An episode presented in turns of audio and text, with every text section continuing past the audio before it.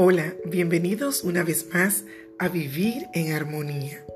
Hoy hablaremos sobre los fundamentos de la práctica de la atención plena. El cultivo del poder sanador de la atención plena requiere mucho más que seguir de forma mecánica una receta o un manual de instrucciones. Ningún proceso de aprendizaje se asemeja a este. Solo cuando la mente se encuentra abierta y receptiva puede producirse el aprendizaje, la visión y por tanto el cambio. Al practicar la atención plena, tendremos que incorporar al proceso todo nuestro ser. No basta con adoptar una postura meditativa y ponernos a pensar en algo que ocurrirá, ni poner una música, un CD y creer que éste va a ser algo por nosotros. La actitud con que emprendemos la práctica de atención plena, de prestar atención y de estar en el momento presente es crucial. Constituye la tierra en donde cultivaremos nuestra capacidad de calmar nuestra mente y relajar nuestro cuerpo, de concentrarnos y de ver con más claridad.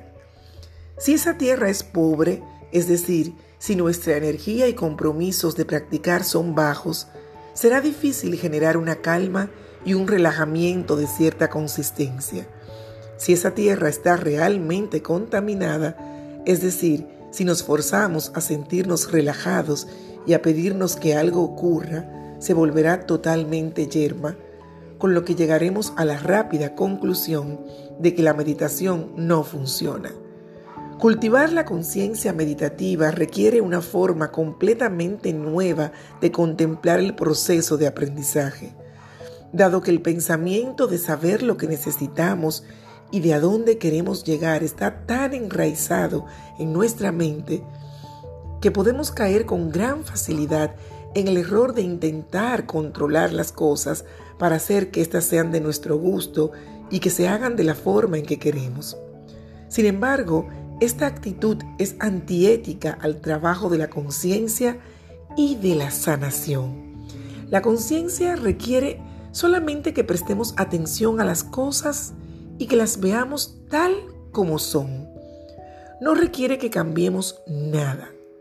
La sanación necesita receptividad al tiempo, aceptación y una sintonización con la vinculación y la integridad. Nada de ello puede forzarse, del mismo modo que tampoco podemos forzarnos a dormir.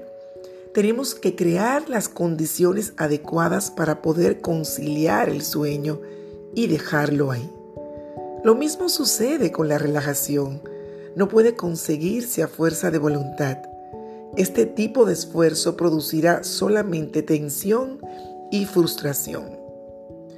Por lo tanto, la actitud que aportemos a la práctica de la atención plena será sumamente determinante del valor que tenga a largo plazo para nosotros, siendo esa precisamente la razón por la que cultivar determinadas actitudes es muy importante. Teniendo conciencia de ello, puede servir de gran ayuda para lograr el máximo del proceso de meditación y atención plena. Esas actitudes nos recordarán en cada momento, en primer lugar, por qué practicamos.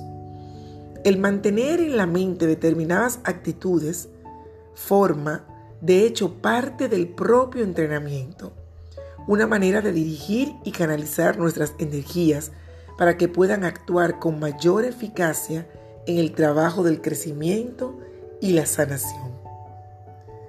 Existen siete factores relacionados con la actitud que constituyen los principales soportes de la práctica de la atención plena.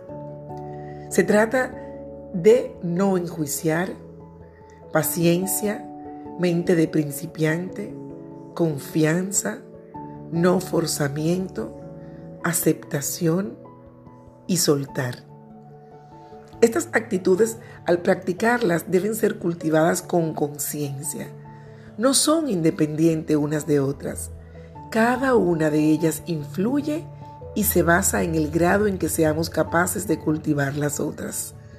Trabajar con una de ellas nos llevará con toda rapidez a hacerlo con las demás, dado que juntas constituyen la base sobre la que podemos edificar nosotros mismos una sólida práctica de meditación.